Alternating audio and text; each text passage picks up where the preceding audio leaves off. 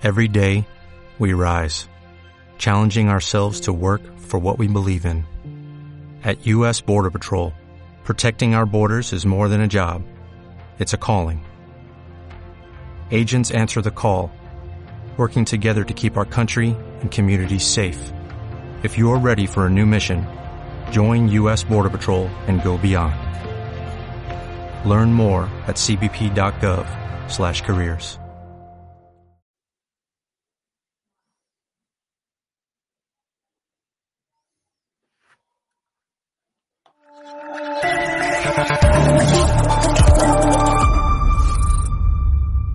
Cierra los ojos e imagina una televisión libre.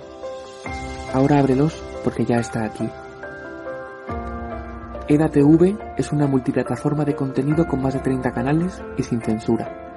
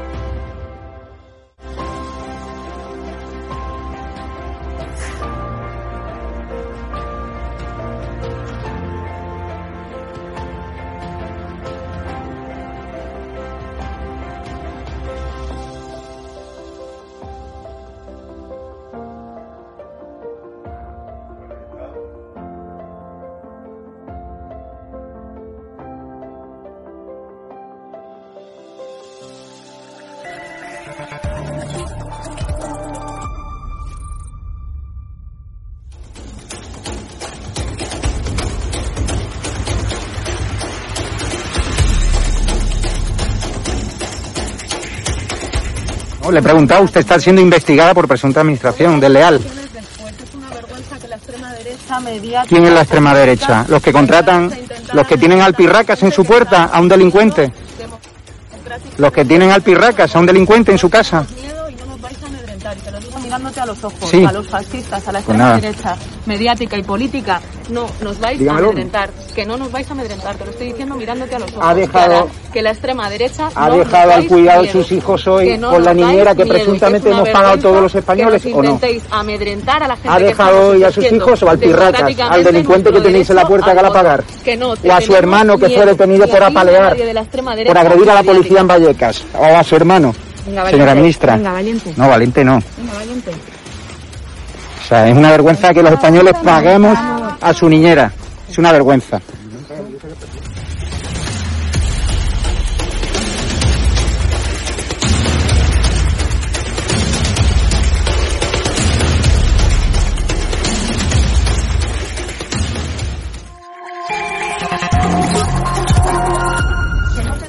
Miedo. ¿Pero miedo por qué? Todos tenemos miedo. ¿Pero mira a quién?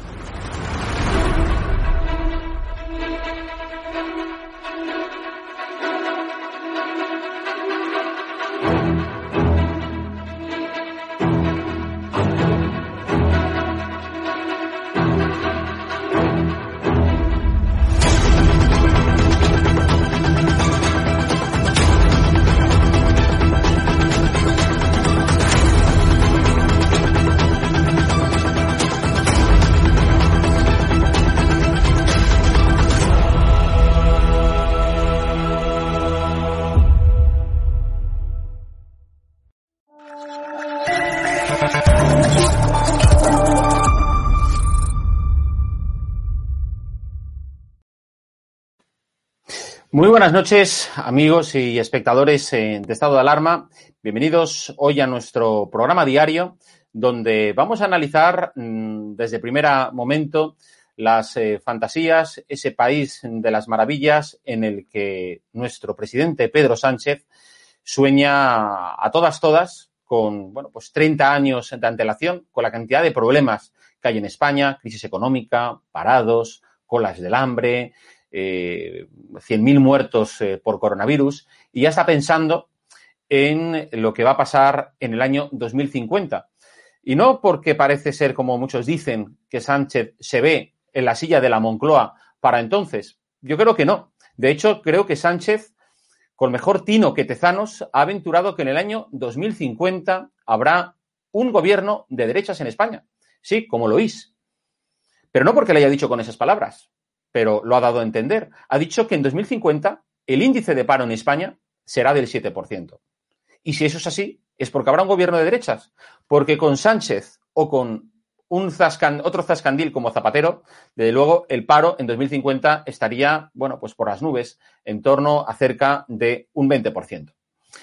Pero además de eso, eh, Sánchez ha hablado en una semana que desde luego creo que no era muy propicio pronunciar esas palabras, ha hablado, sobre todo por la crisis de Ceuta, de la situación migratoria de España de aquí a entonces. Y ha hablado de que eh, se necesitan del orden de 250.000 inmigrantes, 250.000 personas procedentes del extranjero para mantener, bueno, pues el sistema tal como en nuestro país está organizado. No ha dicho ni de dónde, no ha dicho ni cómo, pero ha hablado de 250.000 inmigrantes. Desde luego, eh, bueno, hay países que se toman esto en serio y desde luego que lo que buscan es atraer talento, atraer personas que contribuyan a la riqueza de un país. Y luego hay otros seres, otros incompetentes, como Pedro Sánchez, que les da igual que vengan eh, del, por el Tarajal o que vengan por el Carajal o por el Perejil. Lo cierto es que él lo que quiere es que haya gente que venga. En lugar de estar apoyando a las familias, a los españoles, para que los índices de natalidad tiren hacia adelante, en lugar de estar apoyando medidas dirigidas como digo, al estímulo de la natalidad que ni siquiera con los confinamientos de, la pandemia sirvieron para estimularla, Sánchez lo que quiere es tirar manos de problemas como los que hemos vivido esta semana para incrementar, como digo, el índice y la llegada de inmigrantes a nuestro país. Vamos a hablar de todo esto eh, con nuestra mesa de invitados. Esta noche eh, tenemos a Carlos Dávila. Hola Carlos, ¿qué tal? Muy buenas noches. Muy buenas noches. Tenemos también con nosotros a Cristina Seguí. Hola Cristina, buenas noches. ¿Qué tal? Buenas noches, ¿cómo estáis? Muy bien, y tenemos también a Rubén Herrero, profesor en la Universidad Complutense. Muy buenas noches, Rubén. Buenas noches y planeador abajo. Exacto. Me gustaría que vieseis el vídeo donde Sánchez habla precisamente de ese plan que tiene para 2050 y que ha querido presentar a bombo y platillo este mediodía en el Museo Reina Sofía. Adelante, realización. Este es el proyecto para nuestro país. Una España que tiene que crear muchas más oportunidades, sobre todo a nuestra gente más joven. Una España mucho más eficiente, una España mucho más digital, más verde y, en consecuencia, más justa. Una España que avanzaría desde la media europea, alcanzada en estos últimos 30 años, para situarse entre los países más avanzados del conjunto de la Unión Europea. Y esa España, aunque pueda parecer imposible, es realmente posible. Por eso, en los fundamentos de la estrategia que presentamos hoy, lo que hacemos es destacar 50 objetivos que España debe alcanzar de aquí al año 2050. 50 objetivos que se agrupan en torno a nueve grandes desafíos de país. El primero de ellos tenemos que ser más productivos para ser mejores. El segundo es que tenemos que conquistar la vanguardia educativa. El tercero es que tenemos que mejorar la formación y la recualificación de nuestra población. El cuarto es que tenemos una sociedad eh, que debe avanzar y convertirse en una sociedad neutra en carbono, sostenible y resiliente a una realidad como es el cambio climático. El quinto es preparar nuestro estado del bienestar para una sociedad mucho más longeva, como se ha dicho aquí. El sexto es promover un desarrollo territorial equilibrado, que tiene que ser también justo y debe ser sostenible. El séptimo, resolver las deficiencias de nuestro mercado de trabajo, adaptarlo a las nuevas realidades sociales, económicas y tecnológicas. El octavo, reducir la pobreza, la desigualdad y reactivar ese ascensor social que se ha puesto en cuestión por parte de las generaciones más jóvenes.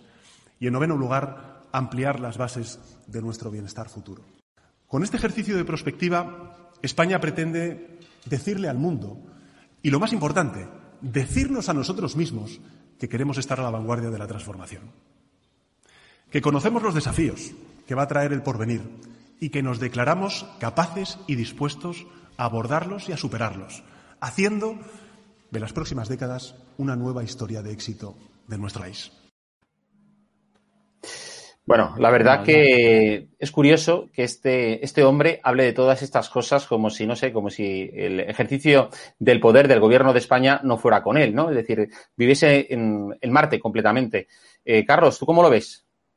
Pues eso es un decálogo de tópicos, de cosas que se le ocurren a cualquiera, que forman parte de, de una exposición bastante vulgar en cualquier colegio mayor, en cualquier facultad de sociología o de política, y que además hecha como, o planteado sencillamente como un tremendo ejercicio de disimulo, de, de, decoloración de la realidad actual. Aquí esto no tiene nada que ver con la realidad ahora mismo, con esta, con esta terrible pandemia que nos asola, con el, el, el incidente de, de, Ceuta que va a marcar nuestros próximos tiempos, porque de eso no ha hablado, de las relaciones exteriores de España, no ha hablado porque no tiene, no, ni siquiera tiene la desvergüenza de dirigirse a nosotros para explicarnos cómo se puede resolver este problema que han creado ellos mismos. Aquí es una especie de recreación del catecismo ascete. Niños, tenéis que hacer esto, comer menos carne, montar menos en coche, para que todo esto sea sostenible y verde. A mí me parece que ya le estamos dedicando ahora mismo demasiado tiempo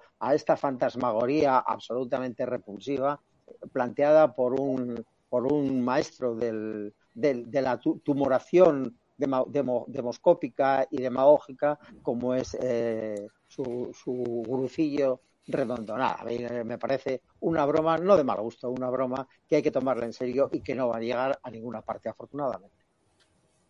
Muy bien. ¿Y tú, Rubén, cómo lo ves? Bueno, eh, la secta que nos gobierna, una secta socialista, apoyada en lo peor que tiene que ofrecer la clase política en España, presenta este esperpento ideológico, ojo al dato, que diría José María García, soportado en ese proyecto siniestro de la Agenda 2030. ¿Os habéis fijado el pin del 2030 que llevan eh, tanta gente, tantos políticos en nuestro país? Esa Agenda 2030 que pretende diluir las identidades nacionales. De ahí que este perfecto inútil que tenemos por presidente diga, sin tener ni la más remota idea de lo que esto significa, que hay que traer 250.000 inmigrantes anuales. ¿Por qué? Porque quieren diluir la identidad nacional. El Partido Popular y el Partido Socialista, firmes defensores de la Agenda 2030, han abdicado en el concepto de patria y entonces entra la dilusión del espíritu nacional. Y de ahí ese énfasis en la inmigración, de ahí ese énfasis en blanquear la invasión que acabamos de ver. Y todo ello lo quieren adornar con una palabrería patética, llena de generalidades, como decía Carlos, de vaguedades, de cosas sin sustancia que no saben ni lo que significan ni cómo lograrlas, salvo la cuestión de diluir la identidad nacional. Estamos siendo invadidos y lo que acaba de decir el presidente es que la invasión se va a multiplicar de forma exponencial. Sí, sí. La verdad que los comentarios que nos están haciendo llegar nuestros espectadores, Cristina, es que no, da, no dan crédito, ¿no? Con los problemas que te estamos teniendo. Y es que, que Sánchez eh, ha venido a decir que es que, claro, con, con, la cantidad de gente que están haciendo en España, ¿verdad? Pues eh, que esto va a ser insostenible, bla, bla, bla. Pero nada de apoyar medidas que, que induzcan, bueno, pues a una mayor natalidad, por ejemplo, ¿no? Bueno, todo lo contrario, ¿no? Eh, todo lo contrario a la natalidad. Es, eh, lo acaba de, de, decir muy bien Rubén ahora. Esto comienza, si se puede decir que comienza aquí, en la, en la asignación o en la creación de ese ministerio de, eh, de Asuntos Sociales y Agenda 2030 que eh, se pone en manos de Pablo Iglesias y en manos de ahora de Ione Belarra, de la imputada Ione Belarra, que eh, sucede y va después de la visita de George Soros, que la izquierda ha conseguido que se presente como una persona que no existe, como una especie de, de paranoia eh, ultrafacha del, del, facherío español y que es una de las personas eh, que más vive de la extorsión a, los países, que más vive, tiene un tercio de las ONGs de tráfico de seres humanos, también posee muchísimas asociaciones feministas eh, que ha, mm, eh, se ha entrometido eh, incluso en procesos electorales en Estados Unidos y que ha subvencionado y que ha sufragado eh, todo lo relativo al tsunami y a todos los diplocats y todo lo que tiene que ver con el proceso eh, subversivo en Cataluña, en Chile, etcétera, etcétera. ¿no?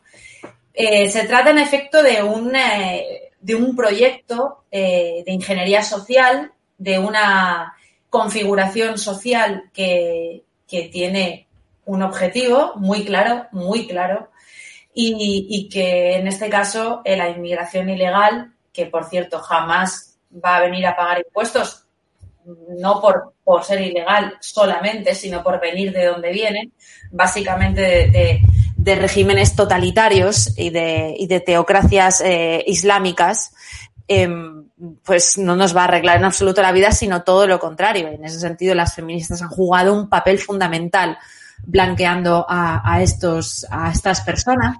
Han ido incluso a, a dar mítines en, en, las elecciones autonómicas catalanas a las mezquitas salafistas, eh, como la de Valls. Eh, y, y yo tengo muy claro, como Carlos y como Rubén, que si lo hubieran puesto en el pronter eh, cualquier otra cosa no se hubiera dado ni cuenta. El tío está leyendo y, y es un eh, autómata que está conectado permanentemente a, a, una señal y a unas directrices eh, por, por, torpeza y por incapacidad. Yo creo que es, es, está absolutamente hueco, ¿no? Pero, pero es muy peligroso. Yo creo que a lo largo del programa iremos tocando todo lo que ha sucedido en Ceuta, ¿no? Pero tiene mucho que ver con esto, mucho que ver con esto.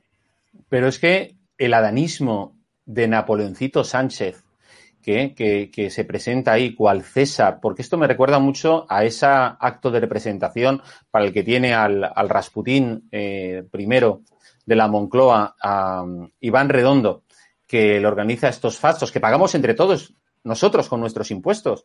El de ahora y el que hizo en agosto, aquel famoso de España puede. Este se inventan, bueno, pues eslóganes de dos palabras. Fue España puede, ahora España 2050 él ha dicho algunas eh, cosas, como por ejemplo, mm, no sé si habéis prestado atención, aquello de prohibir eh, el uso, digamos, del avión o la, o la asistencia de, de, trayectos aéreos para todos aquellos eh, recorridos que en tren se puedan hacer en menos eh, de dos horas y media. Yo digo, bueno, pues entonces el primero que se tendría que aplicárselo es el ya, desde ya, con el Falcon, que lo coge hasta para, para ir a Mercadona a comprar la barra del pan. Bueno. Es decir, eh, es que es una, es una demagogia, Ahí, ¿verdad? Esto es la izquierda. Sí, sí, si me permites, una farsa. Si, si, me permites, quería decir una cosa. Lo que estás describiendo en los libros de psicología o de psiquiatría aplicados significa idiocia.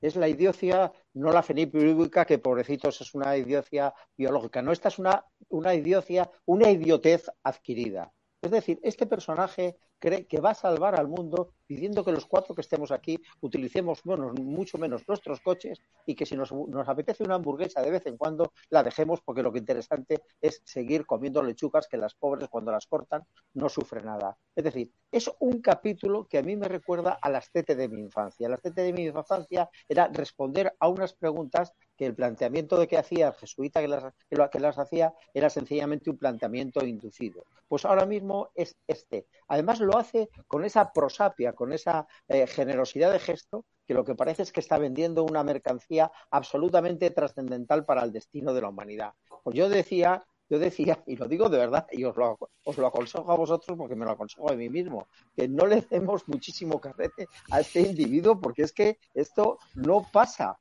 de ser la intervención de un trilero en una, en una feria pueblerina. En la feria pueblerina le pasaría lo que le está pasando, lo que le ha pasado hoy mismo.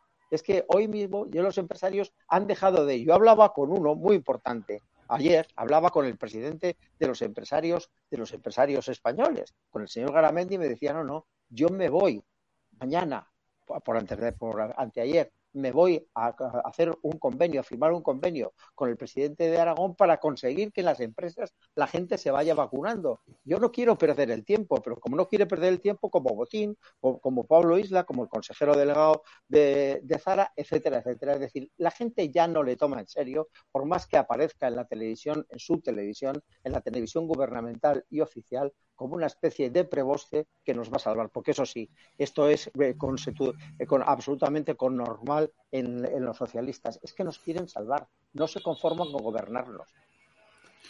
Esto es. El socialismo es una farsa planetaria.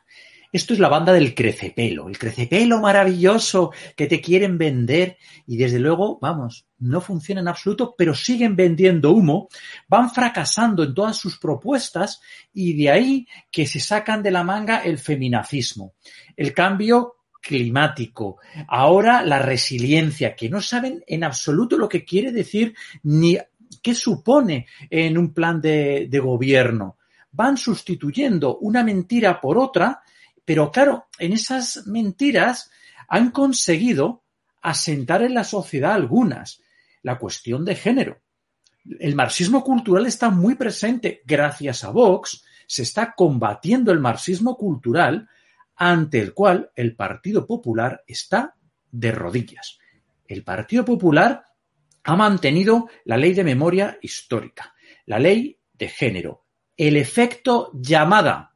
El efecto llamada lo perpetran el Partido Popular y el Partido Socialista. Hay que recordar que en el año 2016 el ínclito Margallo decía, la inmigración tiene un efecto compensatorio y nos mantendrá el estado del bienestar. Margallo, Partido Popular. Eso se llama efecto llamada.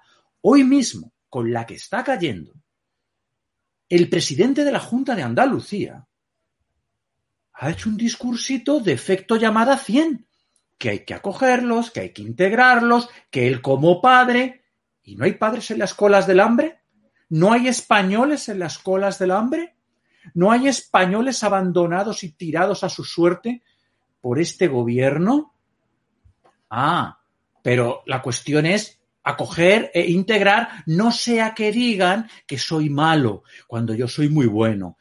Este gobierno y la oposición lo único que quieren con la inmigración es la fotito de que son muy buenos. Luego cogen a todos los inmigrantes, los sueltan en el centro de una ciudad, Cristina sabe bien de lo que estoy hablando, cuando los sueltan por Valencia, y ahí termina su política migratoria. Adiós, muy buenas. Me hice la foto, ya no me critican. Llevo el pin, todo está correcto.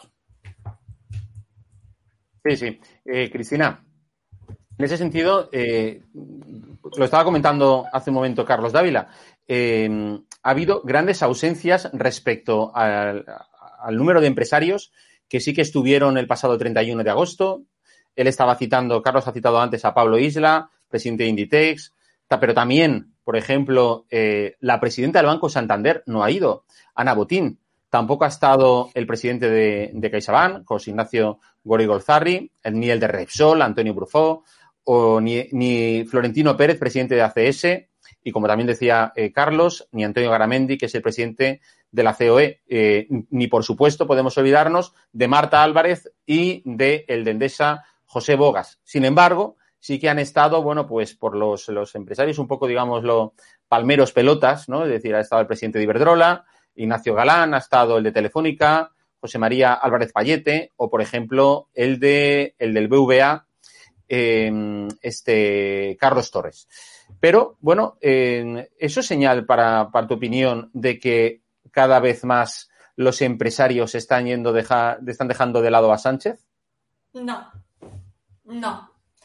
Has citado a Willy Gozarri y has citado a, a Garamendi, que yo sepa, eh, ayer Sánchez estuvo aquí en Valencia, en el Consejo en este congreso que, laudatorio de UGT y comisiones obreras que llevan mezclando pues este, este, esta feria que se han montado aquí en el Palacio de Congresos con esa protesta a, Garamendi por, los despidos de, eh, de, la, de, la, nueva fusión de Bankia y de la Caixa, como si el Estado no hubiera tenido nada que ver o como si los, los partidos políticos y los sindicatos no hubieran tenido nada que ver con el dinero que nos han robado todos los españoles, los 24.000 millones de euros y con la ruina de muchas personas. Y, han estado aquí, han estado con Sánchez, estuvieron ayer.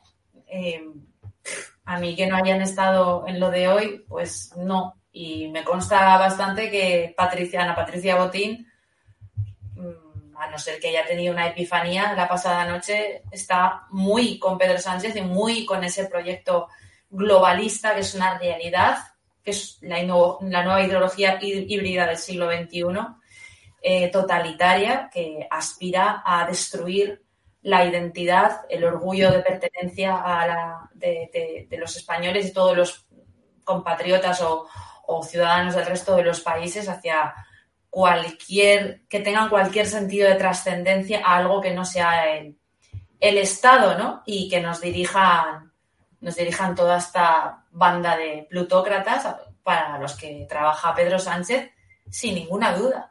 Y estabais hablando de los menas. Eh, yo quiero recordar que hasta el 1 de enero de 2020, y esto es una investigación que hice para el libro, y esto lo hice el Centro Nacional de Desaparecidos dependiente del Ministerio Interior de Marlaska, hay 3.100 niños, de los cuales como mínimo el 78% según la conferencia de la Haya y según el propio Centro Nacional de Desaparecidos son sustraídos por sus, por sus progenitoras. Gracias al feminismo, gracias a las leyes de género que apoyan a Patricia Botín, que apoya a Pedro Sánchez, y, eh, estos niños están en el extranjero o están en España secuestrados. Y el Estado no hace nada para recuperarlos. Y ahora en estos momentos, ahora en estos momentos, España como país tiene secuestrados a 2.000 niños procedentes eh, de Ceuta, de lo que me gustaría pasar ahora a hablar de ello. Eh, como sabéis, hay 2.000 eh, llamados menas que han llegado en esta crisis con Marruecos, que Marruecos los, los, ha dejado pasar. Muchos de ellos, sus padres los están reclamando, pero como España no puede devolver a la gente, me refiero a los menores, sin saber eh, que tienen unos padres que los estén esperando, etcétera, y hay que hacer las comprobaciones burocráticas correspondientes. Bueno, aquí se ha montado un lío, un lío efectivamente del, del Tarajal, ¿no? De hecho, vamos a ver, eh, porque Abascal precisamente ha hecho unas, unas declaraciones sobre la cuestión de, de los, eh, de los menas, porque eh, Marruecos a muchos de estos niños, como hemos sabido, y Javier Negre en su eh, estancia en Ceuta así lo ha podido también cotejar, muchos de estos niños les habían prometido de que si pasaban a España verían jugar a, a Cristiano Ronaldo. O sea, con lo cual, una, auténticas mentiras, barbaridades, falsedades, todo con montar lío en España. Vamos a ver las declaraciones de Abascal. La tal Yone Belarra, que ya ha dicho que va a juntar a todas las comunidades autónomas para ver cuántos coge cada una de esos miles que en estos momentos deambulan por Ceuta. Y nosotros decimos que ninguno. Que si son niños en sus países, con sus padres. Porque aquí también tenemos a nuestros niños y a nuestros mayores, a nuestros pensionistas y nuestros problemas.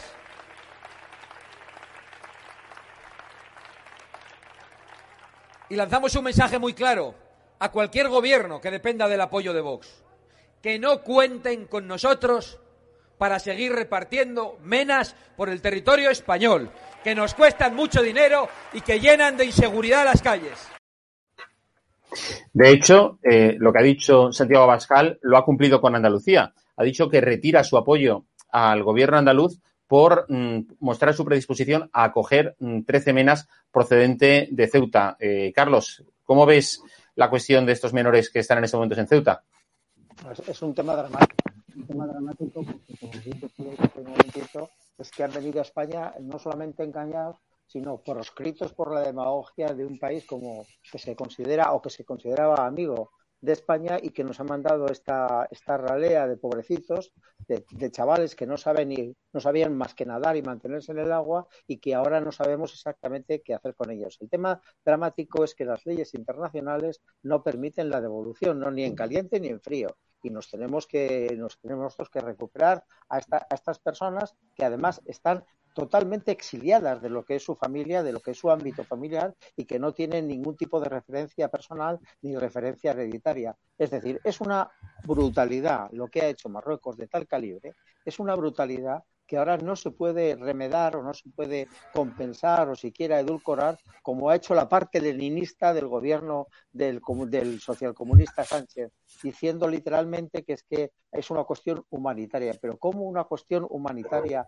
es recoger a unos niños a los que se le, se separa de su familia? Estamos viendo estos días el caso de las dos pobres niñas de Tenerife que al parecer ha secuestrado a su padre y todo. A todo eso, eso nos lleva a una especie de exposición sentimental que yo entiendo muy bien. Pero esta otra, cuando a los padres, desde un régimen totalitario, autocrático, como es el de, Marruecos, se les separa de sus hijos y se les lanza al mar, no tiene ningún tipo de reproche por parte de España. Ningún tipo de reproche por parte de España. Aquí lo único que tenemos que hacer ahora es recoger a unos pobrecitos que ni siquiera saben cuáles son y quiénes son sus padres.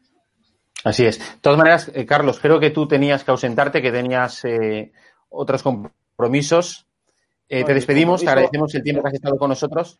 El compromiso básico es estar con vosotros. Estoy encantado, pero también tengo, tengo que aparecer por el mundo para enterarme y luego contar las cosas que contamos aquí. Muy bien, pues muchas gracias, y buenas noches. Gracias por vuestra atención. Vale, pues Rubén, tú en este sentido, ¿cómo calificarías esa ese cuento ¿no? de la lechera que les habían prometido a los chavales y la situación ahora de todos estos menas que, están, que por cierto, no nos olvidemos que hoy en Gran Canaria ha habido también una importante manifestación contra todos eh, esos, también creo que son unos 2.000 eh, ilegales que fueron alojados a finales del año pasado con la eh, última crisis que, que se produjo en las islas que fueron alojados en hoteles y en apartamentos y ahora no pueden ir los turistas porque están todos con ilegales ocupando estos, eh, vamos, estos, pisos o habitaciones hoteleras. En modo Mazinger me sale fuego por los ojos. Me sale fuego por los ojos con toda esta cuestión de la inmigración ilegal. Todo esto es una pantomima Mira, hoy, entre ayer y hoy, ha habido una polémica que afecta muchísimo a nuestra querida Cristina Segui, donde ella pues, hace una reflexión sobre las gélidas aguas del Mediterráneo en la que la gente se congela. Esto ha sido una cuestión impresionante. Esto es una invasión, una invasión perpetrada en Canarias, perpetrada en Ceuta. En noviembre, Vox ya hablaba de desplegar el ejército. Aluvión de críticas. En las elecciones de Madrid se exhibió un cartel mostrando una realidad durísima, que tiramos el dinero en menas cuando tenemos españoles en las colas del hambre o españoles con pensiones de miseria. Y aquí se monta la pantomima de la inmigración. Las fotitos de la inmigración. ¿Y las fotitos de las colas del hambre? ¿Estas no las mostramos? ¿Se, se le cierra la cuenta a Cristina Segui por denunciar un montaje fotográfico? Pero ¿dónde estamos? Estamos en una sociedad anestesiada que, por fortuna y gracias a Vox, está despertando de la pesadilla del marxismo cultural que nos vende la inmigración, los menas, como si fueran nuestra obligación, nuestro deber. No, señor, en España, los españoles primero, y luego los inmigrantes que vienen legalmente. Los inmigrantes que vienen ilegalmente, todos y cada uno de ellos, fuera. Deportados. Me parece fenomenal la actitud de Vox de cesar en el apoyo a los gobiernos del Partido Popular que se suman todavía. Es que no han, no han comprendido nada a la cuestión migratoria, pero que están diluyendo la identidad nacional que es una política contra la familia y contra la natalidad. Por favor. Y los del PP, encantados de haberse conocido. Jorge, perdona. No, que digo que esa es la verdadera intención del gobierno socialcomunista, cargarse la identidad española. Y, y, tienen los cómplices necesarios del Partido Popular comprándoles el discurso en materia migratoria. Ahí estaba Pablo Casado en la otra invasión que hubo en Canarias sacándose fotitos con estos. ¿Y con quién está hoy Santiago Abascal? Con los españoles abandonados a su suerte, con los españoles que han sido invadidos en Ceuta. Pero estamos hablando de 6.000, en una población que no llega a 60.000. Pero estamos locos. Es que esos españoles no merecen foto, no hay montaje para ellos, uno pequeñito al menos. Ah, pero eso sí, Cristina es la mala del cuento porque denuncia un montaje. Que cuando yo, veía el tuit era, y decía Cristina con mucha gracia, que, que las gélidas aguas del Mediterráneo, el otro, el de la moto, y se ha montado la de Dios. Luego ya con muchísimo ingenio, con muchísimo arte, ha sacado ahí a pasear a Afrodita, yo a hoy, porque esto ya es dantesco. Pero de verdad, el mensaje es muy sencillo. Stop inmigración ilegal. Ejército desplegado. Bloqueo naval un mena. Ayuso, tú que eres santa y buena, dicen. Yo no lo creo. Ni un mena en Madrid. Porque yo no quiero que Madrid sea un vertedero multicultural como es Cataluña a día de hoy. Y Valencia. Eh, pero No una cosa. Rubén, y yo también añadiría a, a la lista esa que tú has dicho de lo que se debería hacer, yo añadiría, bueno, y una valla en condiciones en la playa del Tarajal, mar adentro, Ah, claro. tres kilómetros. Lo que no puede Ah. ser es que bordeen ese espigón y, y, bueno, eh, hoy ha muerto que tarde, por cierto, ha llegado otro inmigrante, lamentablemente, que ha su vida, pero que, vamos, o sea, es decir, lo, lo que me parece vergonzoso es esa porquería de barrera que nos Por- separa. Jorge, ¿por qué vienen? Porque hay un efecto llamada. Un efecto llamada que les dice, en España cometes delitos y no te pasa nada. En España el Estado se gasta en ti una cantidad ingente de dinero que no se gasta en sus propios compatriotas. Claro que hay que construir un muro. Y aquí ya entonces todos los progres a lloriquear y el PP también un poquito, así que no se le vea mucho, pero también un poquito. ¿Pero qué es una frontera? Una frontera es un muro. Por favor, es que no, no- estamos hablando de cosas lógicas. Un muro, pues hay que levantarlo y bien alto. Y dos, se hacen falta. Efecto llamada cero. Cambiar la ley del menor. Porque esa ley del menor es la que nos está forzando a quedarnos con los menores. Hay que cambiar la ley del menor y hacer un efecto llamada cero. Que las mafias que trafican con personas, soportadas por ONGs, ¿eh? bien subvencionadas, sepan que España no es punto de acogida de inmigración ilegal. Pero esto hay que hacerlo, evidentemente. Cristina, eh, por cierto, mm, esta, esta noche eres entrevistada en el canal, en EDATV, donde vas a poder hablar. Bueno, Cristina está triunfando con, con su último libro, cuya, vamos, a- ayer se fue presentado, ¿verdad?, en Madrid. Y bueno, y por eso tienes a las redes sociales que te están siguiendo de cerca y a la mínima que pueden, bueno, pues tratan de vetarte, ¿no? Bueno, desde aquí doy las gracias de corazón porque ayer salí en todas partes, eh, hablaron de mí hasta en Teleotegui y, y me han disparado en las ventas del libro, ¿no? Rubén ha hecho una, ha hecho una referencia a, este tuit mío que, bueno, es lo peor del mundo, es una aberración.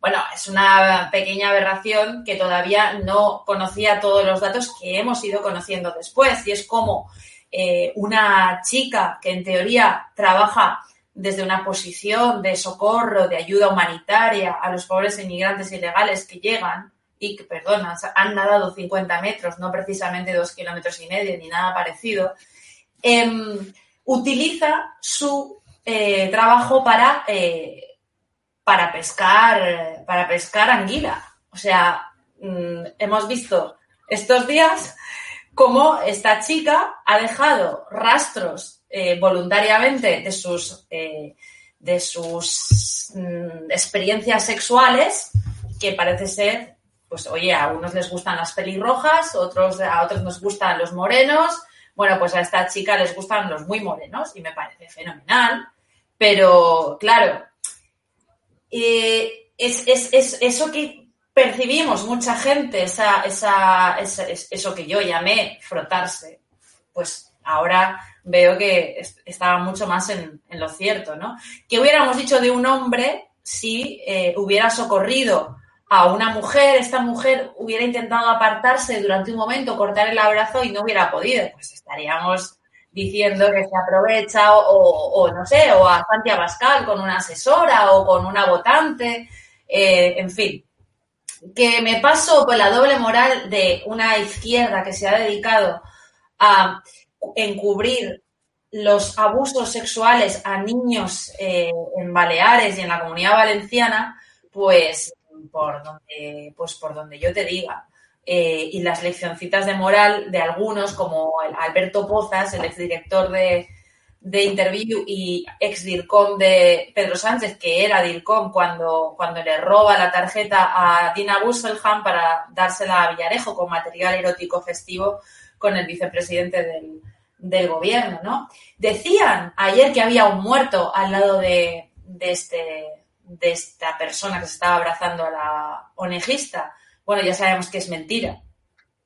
Y lo sabemos por el, por el periódico El País, que estaba, que estaba hoy diciendo que gritaba el, el, el que estaba en, en, el suelo, mientras que el otro, en fin, es, ha sido un acto y seguirá siendo durante unos días un acto de propaganda asqueroso y al gobierno le va la vida en ello para tapar todo lo que estaba comentando ahora Rubén eh, en relación a cómo se utiliza el tráfico de seres humanos que el gobierno siempre ha propiciado. El gobierno llegó a contratar, a subcontratar al Open Arms, al Open Arms desde el Ministerio de Fomento de Ábalos eh, para traer personas a un kilómetro de la costa de Libia no precisamente en, en, en alta mar. ¿no? Y todo esto es tráfico de personas, además de una invasión clara de, eh, de personas con una religión, con una cultura absolutamente totalitaria y mucho más hacia las mujeres. Absolutamente. Absolutamente. Es que es alucinante, de verdad. O sea, se denuncia un montaje, no había ni muerto, no había nada, y como dice ella, nadando 50 metros, o sea, eh, en las gélidas aguas del Mediterráneo, debían hacer como 35 grados, por lo menos. O sea, y aquí lo que se ve es que, claro, yo he mirado varias veces ese vídeo, es una cosa muy extraña. Algo no cuadra. Pero aquí, como hay que utilizar la imagen de, ah, es que cuidado, vamos a tapar la invasión, vamos a poner la foto del, de Cruz Rojas abrazando a este, porque hay que, blanquear la invasión, hay que blanquear la invasión, que no se hable de esto. Y entonces, claro, seleccionan a Cristina, ah, perfecto, tenemos a alguien, eh, a Cruela de ah, no tiene sensibilidad, ¿cómo son estos de la derecha? Bueno, pues yo, eh, que quede bien claro que ese tuit, Cristina, como si lo hubiese puesto yo, te apoyo por completo, a tu cuenta suspendida sin saber que había sido suspendida, me te he mandado apoyo. Devolver, pero con el último tuit que he puesto, creo que me la van a volver a cerrar, así que me la acaban de devolver ¿Cuál ahora. ¿Cuál es el último tuit? Bueno, me, me está Martu Garrote, eh, socialista eh, y feminista y tal, ha puesto, he esperado a ver si este despojo de ser humano que es Cristina Seguí se pensaba mejor la barbaridad que había escrito a cuenta de un gesto de humanidad de una cooperante de la Cruz Roja. Lejos de ello sigue aplaudiéndose por su indigencia moral. Entonces yo le he puesto más o menos lo que os acabo de comentar. Se llama Luna, es mostoleña y voluntaria de la Cruz Roja y a tenor de las fotos que ella misma cuelga, utiliza su trabajo para pescar anguila y si hubiera sido un hombre captando amantes, tú estarías clamando al cielo. Cínica. Es que me hace gracia la expresión. Bueno, es que a ver si a Twitter le parece bien pescando anguila, porque esta chica no le han cerrado las redes sociales por publicar material pornográfico con sus amantes y me parece bien, me parece bien pero a mí tampoco. Es que, es que vamos, que le... Bueno, la cuestión es que en la segunda cuenta de Cristina, que yo ahora me pondré a seguirla para estar al tanto de la pesca de la. A ver, tenemos el tweet por ahí. La... Pues, pues vamos a poner el tweet eh, porque realización lo tiene. Vamos a. Eh, es el último tweet de Cristina. La, vamos a tenerlos todos y hacer una captura de pantalla dado que, bueno, pues en los próximos minutos puede sufrir otra vez un nuevo veto a lo Donald Trump, ¿eh, Cristina? Así que, bueno, eso es lo que ella cuenta en su último tuit. Eh, sí, estabas diciendo algo, Rubén. No, que esto es, esto es lamentable. Eh, la caza y captura del patriota en, en, Twitter por decir verdades como puños. De acuerdo, que todo esto es un poco más anecdótico, que Cristina ha tirado de ironía, ha tirado de recurso literario. Perfecto. Pero los tweets que pone Cristina, como los que pones tú, Jorge, o pone Javier, con cuestiones serias, con cuestiones de fondo patriótico, aquí hay una mmm, búsqueda y captura del, del patriota, están aterrados de que su relato, que por primera vez se resquebraja, eh, está amenazado y ven que pueden perder el relato porque hasta ahora su cómplice, cómplice, que era el Partido Popular en esta cuestión del relato, claro, ahora ya hay un partido que es Vox que les rompe el relato. La cuestión del feminismo, eso es trágico. El supremacismo embrista, que los hombres, por ser hombres, seamos presuntos secuestradores y violadores, el drama que ha comentado Cristina de los, de los niños secuestrados por sus madres. Mira, yo en algunos actos de Vox, y lo tengo que contar, siempre hay una persona eh, y normalmente es, siempre la misma que tiene la tragedia en la cara con una camiseta sobre la custodia, sobre lo que le han hecho a él, lo que le han hecho a ella. Y siempre hay personas de esta naturaleza exhibiendo su tragedia. Lo que está pasando con el feminacismo no tiene nombre, pero todo esto es una operación, una operación para destruir España destruyendo a la familia. Por eso quieren traernos enemigos de España adentro. Por eso quieren traer un modelo cultural que nada tiene que ver con nosotros. Por eso el supremacismo embrista. Ahora mismo están cerrando cuentas de Twitter a mujeres que dicen que las mujeres tienen vagina. Entonces, ¿estamos locos? ¿Estamos locos? Es como Chesterton, ya lo dijo. Llegará el día en que habrá que desenvainar el sable para decir que el prado es verde. Estamos en un punto donde no podemos decir que las mujeres tienen hijos. Estamos en ese punto. Para no ofender a ellas. ¿Pero qué es eso? ¿Pero qué es eso de ellas? ¿Pero qué es estas locuras del género? Y nos están vendiendo ahora el relato de la inmigración de los pobrecitos inmigrantes que nadan 50 metros en las gélidas aguas del Mediterráneo y vienen con móviles de lujo algunos tienen el móvil mejor que el mío. Y algunos, algunos cogen las cangrejeras y pasan por encima de la roca. Em, es decir, que, eso también ha sido los casos. Quisiera, precisamente, hablando de la, de la crisis de Ceuta, porque yo me niego a llamar a esto crisis migratoria, es efectivamente una invasión, nada de drama humanitario. Es que hay que cuidar mucho el lenguaje en estas cuestiones y medios muy próximos a, a nuestra línea editorial. A mí yo esta, tarde me escandalizaba escuchando precisamente una emisora de radio donde, bueno, pues ya emplean, eh, ya emplean palabras tipo migrantes en vez de inmigrantes. ¿eh? O sea, es como si desapareciese la. que a lo mejor esa es la próxima propuesta de, Irene Montero, es decir, que dejemos de llamarnos hombres y mujeres y directamente nos llamemos seres humanos, ¿no? Pues no, o sea, la gente que viene de fuera, es que es lo que yo estudiaba cuando la asignatura de, bueno, no sé ahora cómo se llama, eh, se llamaba sociales, ¿eh? nos enseñaban a decir que, bueno, pues inmigrantes, emigrantes, la emigración española de famosa Alemania durante los años 60, en fin, eh, quiero decir, volviendo al tema este de, Ceuta, bueno, hemos conocido que a pesar de toda la que, la que nos ha caído, España se ha quedado sola. Hoy contaba algún medio de comunicación que es que España había decidido resolverla por sí sola. No, o sea, es que nos han dejado solos. Ni la Unión Europea ni Estados Unidos han querido, bueno, pues porque sabían que esto tampoco iba a ir a mayores, pero han dejado que, bueno, pues que Marruecos haga una maldad sobre España que desde luego para nosotros no tiene ni pizca de gracia. Y de hecho han vuelto, bueno, han vuelto eh, Estados Unidos y Marruecos han organizado unas maniobras militares. Vamos a ver la imagen precisamente del titular de OK Diario, donde, bueno, pues fijaros, Estados Unidos desplegando en Morón bombarderos B-52 para esas maniobras en plena mm, crisis eh, de Ceuta. Eh, Rubén, como colega de relaciones internacionales, o sea, ¿esto cómo se explica? Claramente, bueno, pues que en las relaciones internacionales no hay amigos ni enemigos, hay intereses, ¿verdad? Vamos a ver. La política exterior son los intereses nacionales. Dejémonos de ideologías, dejémonos de elementos subjetivos.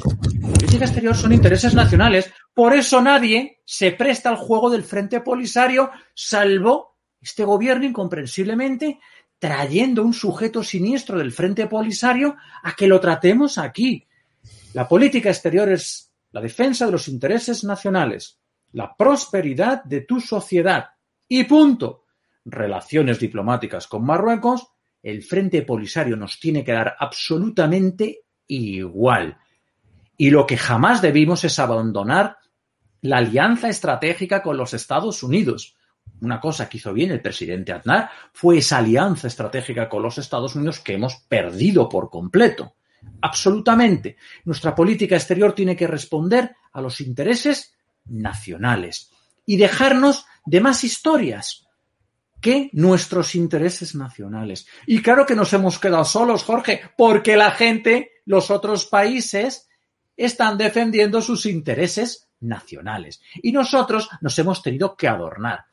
Además, nos adornamos de manera muy peligrosa, porque somos un país que, víctima del marxismo cultural, ha abdicado del concepto de patria, ha abandonado la idea de España y entonces Marruecos percibe, percibe un actor débil muy sensible a estas cuestiones, cuando lo que deberíamos haber hecho desde el principio primero es un rearme de nuestras Fuerzas Armadas. ¿Por qué? Porque operamos en un entorno anárquico, es decir, sin autoridad supranacional. Y cuando tú operas en un entorno anárquico, lo que tienes que tener es potencia de fuego, porque la potencia de fuego es la carta superior en el relato. Y esto es a lo que nos tenemos que dedicar a tener una potencia de fuego disuasoria para nuestros vecinos, para nuestros retos y amenazas, y una política exterior al servicio de España y sus intereses nacionales. Y nada más, y nada menos. Cristina, porque tú fíjate eh, que Marruecos nunca deja que vayan embarcaciones, bueno, no solo Marruecos, sino ningún país del norte de África manda embarcaciones a Gibraltar. No, no, eh, ni, ni, mucho menos. Ni, ni Gibraltar eh, permite que se acerque un pesquero eh, tembloroso y enano, y eso yo lo he visto, y se le echan encima. el caso es que yo creo que este gobierno de vergüenza, esta acción de política exterior, si se puede llamar así, a las ridiculeces que está haciendo González Laya, a, a su torpeza con, con, con, riéndose de la cosoberanía o de la soberanía de, de España en Gibraltar. Ahora, eh, con esto, a mí me dicen que el del Frente Polisario llevaba viviendo aquí bastante tiempo, ¿no? Eh, me, me, parece que, que esta gente eh, está destrozando el país a propósito. No me parecen eh, no me parece solamente torpeza, no me parece negligencia. Eh, me parece totalmente intencional. Me parece que Ceuta y Melilla eh, son un estorbo para, para este gobierno que, como bien sabemos, solamente está interesado en enriquecer a, a Cataluña y al País Vasco, ¿no? Y, no, me, no, no concibo que nadie en Ceuta o Melilla, nadie, obviamente, que no tenga intereses eh, en Marruecos o nadie que no sea árabe, eh, vote al Partido Socialista después de todo esto, ¿no? Es sí. absolutamente, no sé. Fíjate, Cristina, que la única, mm, el único miembro mm, del gobierno que ha dicho, bueno, y me da igual que se enfade Irene Montero, voy a llamar único miembro, aunque sea ministra en este caso, el único miembro del gobierno eh, que ha hecho unas declaraciones, yo creo que bastante coherente, ha sido la ministra de Defensa. Imagino también que de alguna forma eh, impulsada y animada, pues bueno, pues por, por, por las principales eh, autoridades, principales rangos de las Fuerzas Armadas que dicen, oye, aquí o, o, o sales en defensa tú, en vista de las declaraciones del presidente del gobierno, de la ministra de Exteriores o del ministro eh, Grande Marlasca, o esto, vamos, bueno. damos una imagen patética. Vamos, escucha, vamos a ver esas declaraciones de Margarita Robles en el día de hoy. Quiero pensar que Marruecos eh, se atendrá a las normas mínimas del derecho internacional y que habrá sacado conclusiones y hay una conclusión que tiene que tener también muy claro Marruecos y que lo dijo muy claro el presidente del gobierno no se van a aceptar ningún tipo de chantajes. La integridad de España no es ni negociable ni está en juego y desde luego se van a poner todos los medios necesarios para, por supuesto, la integridad territorial, pero también eh, vigilar nuestras fronteras y vigilar también por el cumplimiento del derecho internacional.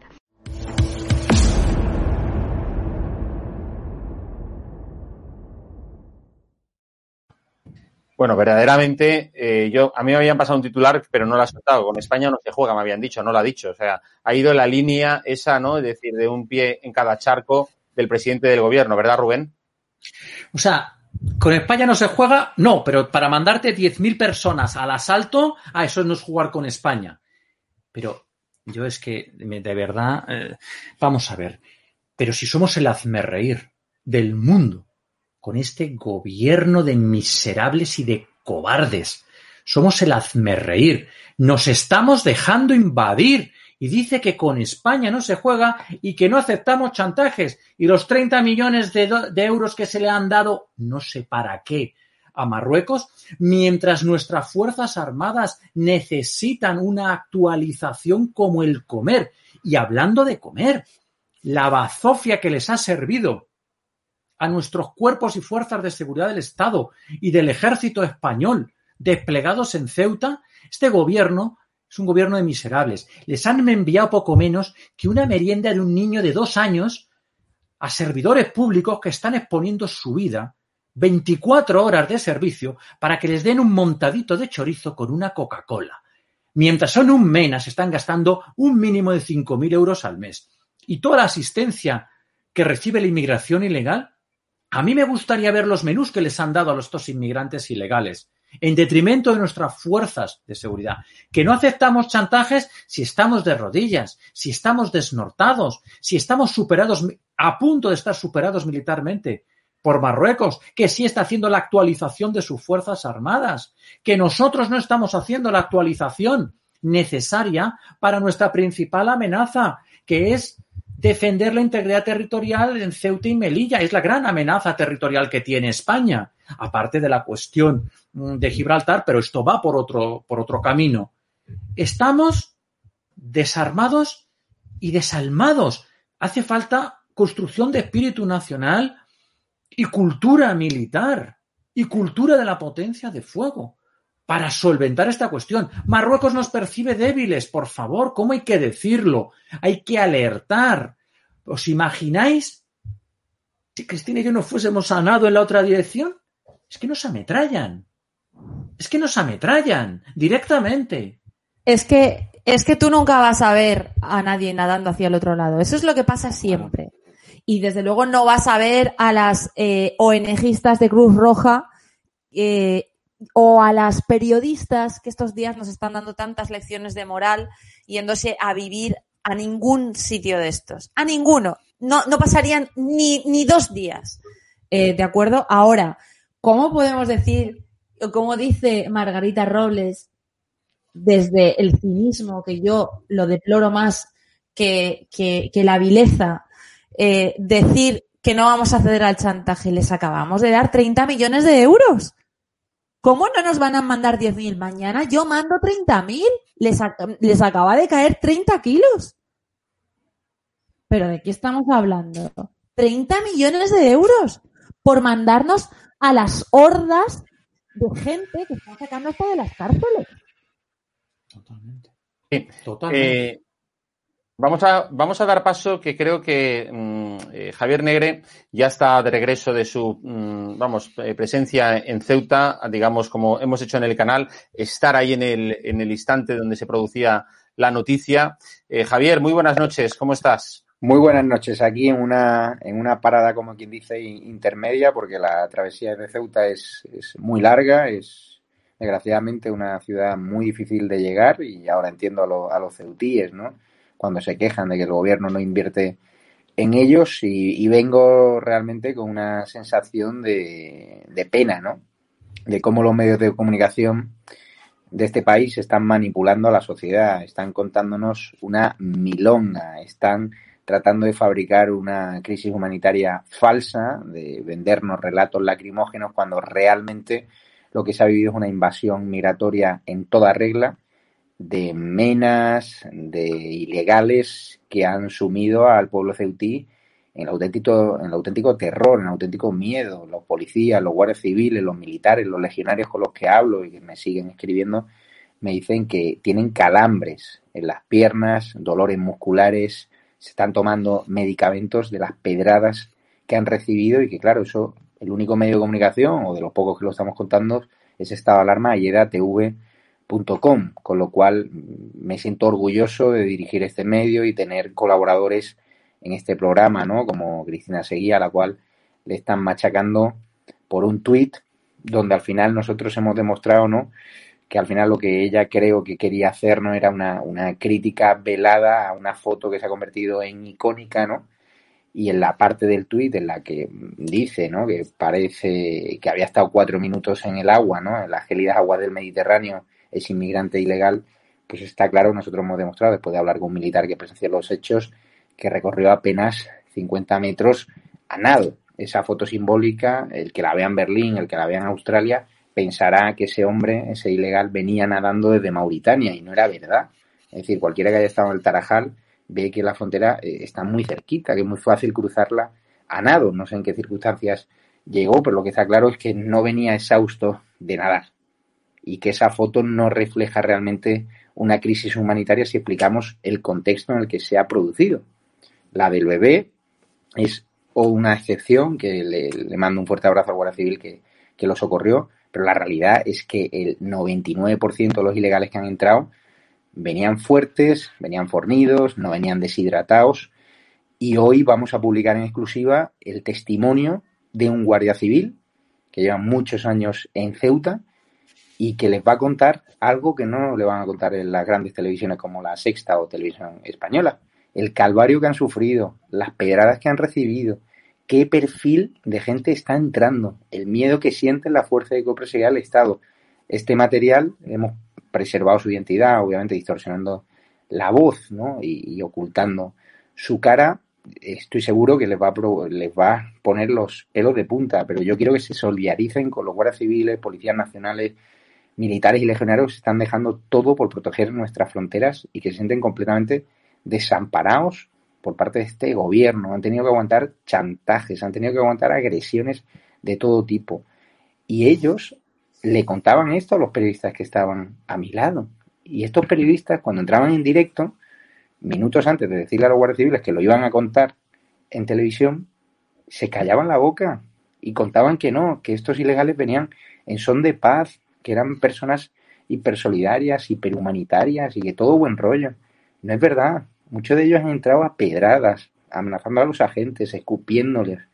Y ya está bien de que las ONGs criminalicen a nuestras fuerzas de cooperación y al Estado. Veo a terminales mediáticas del gobierno, a panfletos como público hablando de que si inmigrantes ilegales han quejado de las agresiones de los guardias civiles, de los legionarios. Que no es verdad, que los que han sido agredidos son nuestras fuerzas de cooperación del Estado.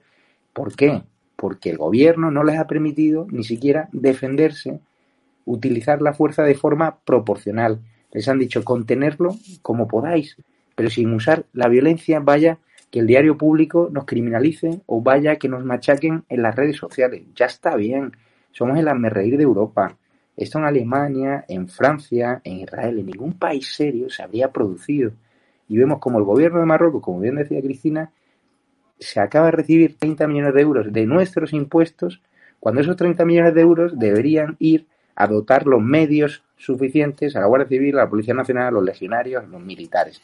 Ya está bien, ya está bien. Ahora el plan de 2050 de Pedro Sánchez lo que incluye realmente es la voluntad del PSOE, la voluntad del gobierno de legalizar a inmigrantes irregulares a toda costa para tratar de eh, voltear los malos sondeos que están teniendo. Quieren darle papeles, el papel es para todos.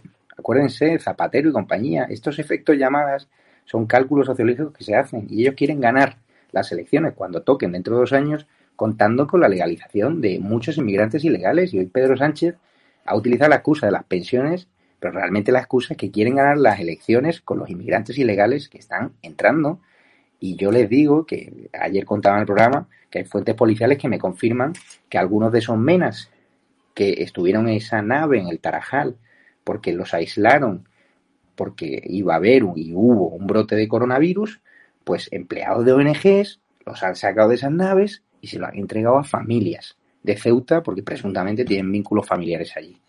Es decir, hay ONGs que están legalizando porque les da la gana y entregando a familias ceutíes a menas cuando estos menas deberían ser devueltos en caliente con sus padres.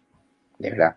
Nosotros hemos hecho el trabajo de demostrar que los jóvenes ilegales que están entrando en nuestro país no vienen de una guerra, no vienen de nada, no vienen pobres y vienen con teléfonos de última generación, con relojes caros, con ropa de marca. Y lo hemos publicado en edatv.com y en nuestro canal de YouTube en estado de alarma.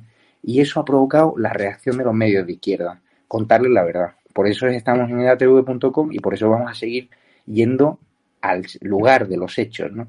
Lo que están contando los medios de, que si Abascal fue recibido con insultos, fue recibido en el orden multitudes, fue recibido con aplausos y fueron cuatro señoras musulmanas allí con banderas palestinas a llamar fascista a todo el que estaba allí. Y no es cierto, o sea, el baño de masas que se ha dado Bascal en Ceuta, pisando la calle, eh, acudiendo a una plaza del pueblo, de la ciudad, con un megáfono. Eso no lo puede hacer Pedro Sánchez, porque Pedro Sánchez fue increpado, fue aporreado su coche.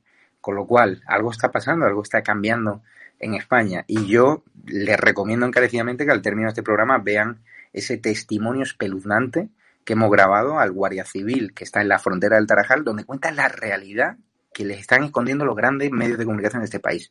Cómo les han tirado piedras, cómo les han agredido, cómo les han vejado y cómo Marlaska no les ha hecho ni caso. Así que en exclusiva, como digo, cuando termine el programa en edatv.com. Gracias por el seguimiento que hemos tenido, gracias Jorge por el esfuerzo de estos días y bueno, y a Cristina también toda mi solidaridad porque o sea, yo flipo que la izquierda radical le haya machacado y también Televisión Española, también los contertulios, por un tuit cuando muchos de esos periodistas aplauden a periodistas que blanquean el terrorismo. Sea, que blanquean, dicho, auténticas barbaridades. Y se puede estar más o menos de acuerdo en un tuit, pero nadie merece que durante 48 horas te acosen, te cierran las redes sociales, sobre todo cuando estos periodistas que instigan, estos bots, se dedican ¿no? a, blanquear a terroristas condenados. Con lo cual es el doble rasero de siempre de, de la izquierda y, y, todo mi apoyo. Y gracias Rubén Herrero, yo me despido ya, gracias a todos los espectadores por el cariño y el apoyo que nos habéis dado. Hoy, como digo, está la exclusiva de, de datv.com, del Guardia Civil, y luego la entrevista con Cristina Seguí también en datv.com, donde va a hablar de ese polémico tuit y donde va a expresarse, porque creo, Cristina, no te han dado la oportunidad en otros medios de comunicación, ¿no? Bueno, no, no, pero lo hago a través de Twitter, lo he hecho aquí, lo, lo he hecho eh, antes con, con, nuestro compañero Luis Valcárcel. Te doy la enhorabuena por la, por la cobertura. Creo que acabas de hacer una crónica de las mejores que, que yo he visto de tuyas y, y, en general sobre toda esta situación. La honestidad con la que se está aportando la, la información. Yo creo que ya hay mucha gente que nadie duda de la eh, veracidad o de la falta de veracidad de, de, esa fotografía que como la del pequeño Ailán que les importaba absolutamente nada, eh, pues les va la vida en, en, ello para intentar dar la vuelta a, a una cagada histórica eh, trayendo a un genocida del Frente Polisario a nuestro país eh, y provocando pues incendios en colegios, padres que encima tienen que ser acusados, a, pesar de su miedo, protegiendo a sus hijos, tienen que ser acusados de racistas por parte de los medios de comunicación que viven enriqueciéndose del dinero público de los que tienen sus casas blindadas con la, con la Guardia Civil y con la Policía Nacional. Así que uh -huh. mi enhorabuena, mi enhorabuena por la rapidez con la que has actuado y te has ido, te has ido a, a Ceuta. Eh, y desde luego, yo creo que gracias a este canal, la gente sabe cuál es la verdad de lo que está sucediendo en, en Ceuta, que es clarísimo y que yo creo que se concentra en una clave que acaba de dar Javier, que es la intención de que haya un proceso de regularización masivo que establezca una base de votantes que junto con los partidos separatistas, proetarras y subversivos que ya dan al PSOE un 30% de votos en este país, hagan que nunca la derecha pueda volver a ganar en este país una elecciones. Ese es el objetivo. Pues muchas gracias a todos y lo dicho, al término del programa verán el testimonio exclusiva de datv.com del Guardia Civil en la frontera de Ceuta. Voces distorsionadas, hemos subtitulado para que lo entiendan perfectamente bien y van a conocer la verdadera historia que se ha vivido en la, en la frontera del Tarajal, cómo estos ilegales eh, han agredido a nuestros guardias civiles y así lo va a contar. Un abrazo fuerte y es el vídeo que no verán en televisión española ni, ni que quiere Marlaska que escuches. Abrazo. Solo en edatv.com bajo registro. Hasta luego. Un abrazo, trabajo, Javier. Javier. Gracias. Enhorabuena. Pues sí, la verdad es que estado de alarma ha estado ahí desde el minuto uno, bueno, a, a las poquitas horas de que empezase la invasión de, de marroquíes a, a, Ceuta y la verdad que, que, el trabajo que se ha realizado por este canal creo que ha sido enorme para acercar la realidad sin cortapisas, sin eh, eh, mirar lo que podía contarse para según lo que le interesase al gobierno, sin caer en la dictadura de lo políticamente correcto. Y, la, y lo cierto es que ahora, por ejemplo, quisiera eh, traeros a colación el último tema de la mesa de la noche, eh, que es precisamente lo que nadie ha contado, y, o que muy pocos han contado, como aquí o que diario. Y es que se ha multiplicado por 200 los contagios diarios en Ceuta de coronavirus. O sea, yo no sé, el tonto Simón, por qué no se ha ido a Ceuta y ha dado explicaciones de por qué esto ha ocurrido. El tonto Simón, como decía, eh, recordaréis la canción de Radio Futura, ¿no? Eh, Es tonto, Simón. Efectivamente, que decía Sí, aquello. Yo no me acuerdo de esa canción, pero voy a fiarme de vosotros. Sí, decía, Sí, eres sí, tonto, Simón, y no tienes elección. De tu cráneo rapado al cero quitas a gorra de obrero y sortea la cuestión, Simón. Vuelve a pues enfilar no, tus no, pasos hacia la calle. Si llamas a esa puerta sale una mujer que te ofrece alimento de vez en cuando y da conversación si te portas bien. Hola, Simón. ¿A dónde vas tan a prisa? Para un poco. ¿Qué quieres comer? Pues le va como anillo al dedo, ¿verdad? No, bueno, no, la, no la conocía, ¿eh? no, Pues yo, luego, yo te la, la- luego te la pones cuando... yo sí la conocía de tiempos, no soy muy fan de Radio Futura, eh, yo soy bastante más de un pingüino en mi ascensor, ¿no? Hombre, otro, otro Eh, que ese es un mítico. eh, y luego me gusta pues, mucho el, el heavy metal además. Entonces, em, la, todo lo que se está viendo es no solo los contagios, ¿qué se ha multiplicado en Ceuta con la llegada de nuestros amigos pagapensiones? La inseguridad, las denuncias, las ocupaciones, claro, el, vertedero multicultural al cubo. Esto se ha producido en Ceuta, donde ya la cuestión sanitaria, fija lo que ya digo, eh, Jorge Cristina, dices, claro, es que ya esto es ya el añadido, el corolario. Pero ¿qué ha pasado realmente en Ceuta? Una inseguridad disparada. La gente está, como denunciaba Santiago Abascal, metida en sus casas, aterrada de salir, porque todos estos que han entrado son no tienen responsabilidad penal. Si son estos famosos menas de, mm, dicen 18, parecen 45 a 49 años, ellos saben que delinquir aquí no tiene problemas. ¿Para quién tiene problemas? Para los españoles ceutíes, abandonados a su suerte. Pero si todos estos inmigrantes no los van a llevar a sus barrios, a sus dachas, los van a soltar en los barrios más desfavorecidos, donde ya el vertedero es absoluto, donde ya es un barrizal y claro, se incrementa la inseguridad, se incrementa la, la pobreza. Claro, ya el tema sanitario es lo de menos. La cuestión es que están transformando España en un vertedero multicultural como ya pasa en Francia y como pasa en Bélgica. La cuestión que aquí nadie parece tampoco darse cuenta, al margen de la sanitaria, que ya es grave, es que la inmigración ilegal desmedida, cualquier inmigración ilegal, medida o desmedida, condiciona las políticas de interior y las políticas de exterior. Hay que decirlo claro. Francia tiene su política exterior hipotecada por la inmigración ilegal que padece. Y en España vamos camino de lo mismo.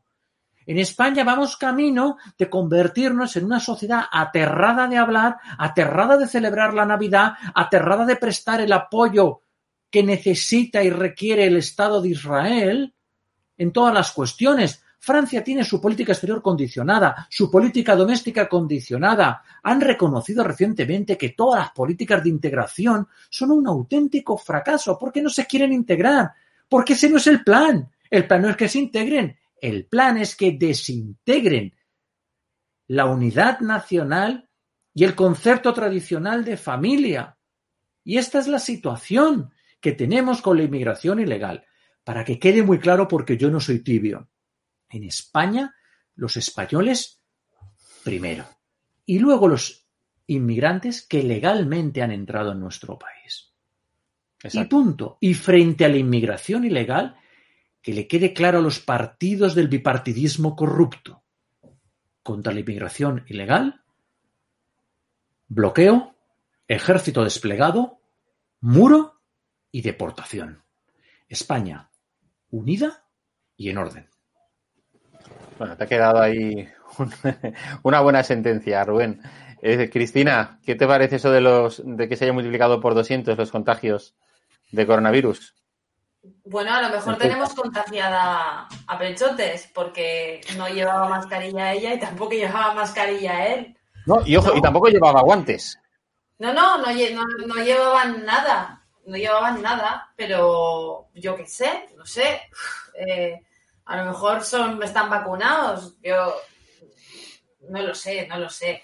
A ver, era, era clarísimo que iba a suceder, ¿no? Ha sucedido a lo largo de, de, todos estos meses y lo hemos contado aquí todas las semanas desde prácticamente el pasado mes de noviembre, como Chimopuch y Mónica Oltra han metido a, a ilegales sin PCR, la mitad de ellos eh, subidos a un Balearia con mucha más eh, gente viniendo en esos barcos, ¿no? Eh, muchos más pasajeros, digo, eh, legales, pasajeros que han pagado su billete.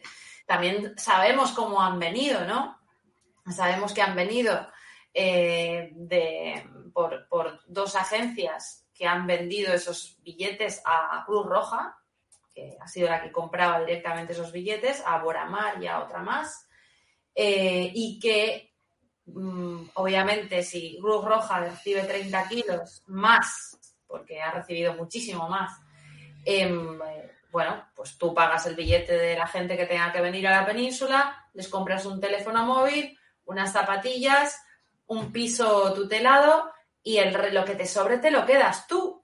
O sea, no sabemos cuáles son las mordidas de Cruz Roja, ¿no? Y, y no dan eh, ningún tipo de explicación, no hay ningún tipo de transparencia, a pesar de que, como acabo de decir, estamos hablando de dinero público y estamos hablando de dinero público en unas circunstancias muy complicadas eh, para todos los españoles, ¿no? Pues muy bien, hasta aquí. Muchas gracias, eh, Cristina y Rubén, por acompañarnos esta noche en el programa diario de Estado de Alarma. A Gracias. ti, Jorge, un Un abrazo a los dos y a Un todos. abrazo. Cuidaros mucho. Un abrazo muy grande. Bueno, pues eh, amigos, amigas de, de Estado de Alarma, muchísimas gracias por vuestros comentarios que han sido mm, decenas, eh, cientos, el programa de hoy. Eh, desde luego mostrando pues simpatía por lo que comentaba tanto Cristina como Rubén como Carlos Dávila. Recordad que hoy, eh, como estaba diciendo también Javier hace un momento, tenéis eh, dos temas muy importantes que podéis seguir a través de EDATV, las declaraciones exclusivas de un guardia civil donde desvela cómo se comportan y cómo llegan estos inmigrantes a, nuestro territorio, en este caso a Ceuta. Gente fornida, no deshidratada, como digo yo, fornida, preparados, salidos de los mejores gimnasios eh, de Marruecos y no vienen en una actitud precisamente, lo hemos visto cómo se han comportado en Castillejos, en el lado marroquí, lanzando piedras a su propia policía. Es decir, es gente que viene a la lucha. Son eh, auténticas balas humanas. Eh, ese vídeo lo vais a tener en EDATV, registraros y también seguid esta noche la entrevista en exclusiva a Cristina Seguí, donde nos va a hablar del veto de Twitter, otra vez las redes sociales imponiendo su dictadura, su censura, como hicieran tiempo atrás con gente como Donald Trump, pues ahora ha sido con eh, Cristina Seguí.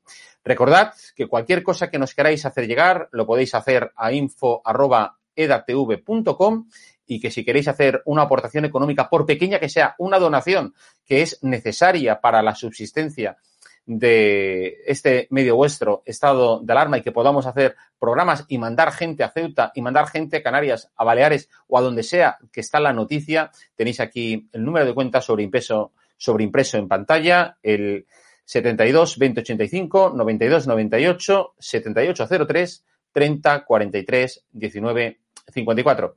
Y por mi parte nada más, me despido y nos vemos mañana en la otra cara de Chimo. Buenas noches y sed felices a pesar del gobierno. Cierra los ojos e imagina una televisión libre. Ahora ábrelos porque ya está aquí. EDATV es una multiplataforma de contenido con más de 30 canales y sin censura.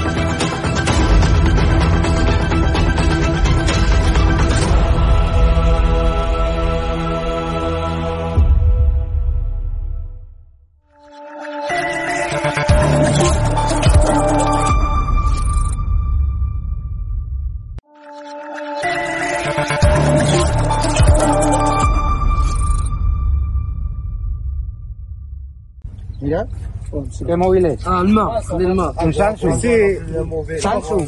Ah, sí. Buenos relojes, Samsung. Falso. Samsung. No, Samsung, Samsung. O sea, no estáis pasando mucha hambre, ¿no? Es un, es un móvil caro.